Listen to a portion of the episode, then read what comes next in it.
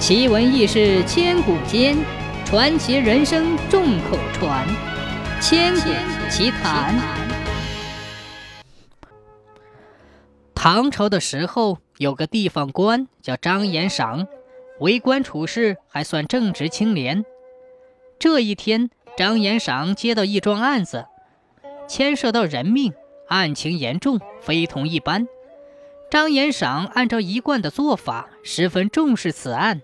他决心追查到底，于是他传下令来，命捕快们严加侦查搜捕，务必尽快将罪犯捉拿归案。不料第二天早晨，张延赏来到衙门，正待坐下处理公务，却发现案上有一张纸条，上面写着：“送上三万贯，请求不要再追查此案。”张延赏一看，脸色顿时一沉，十分气愤。他将纸条扔在地上，厉声喝道：“谁敢如此大胆，竟敢拿三万贯钱来贿赂本官？”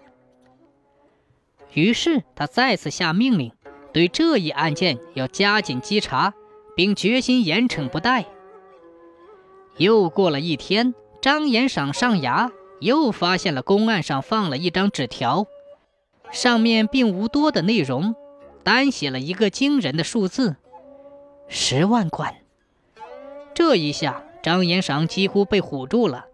他左右为难，看样子对方的来头确实不小。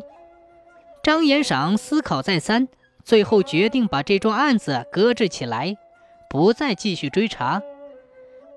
张延赏那原有的一点廉政。终于被十万贯买断了。后来，张延赏的一个手下亲信找到了机会，私下里问张延赏说：“大人为什么将案子放弃不问？”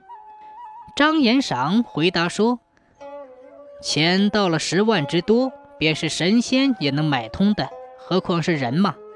既然什么人都可以买通，那还有什么事情办不到呢？”如果我还执迷不悟，继续追查，那将会处处碰壁，除了自讨苦吃、自寻灾祸，还会有什么好结果呢？所以我也只好停止查办，保住身家性命，保住乌纱帽和前程啊！哎，可见在那个钱可以通神的社会里，哪里还有什么公正和王法呢？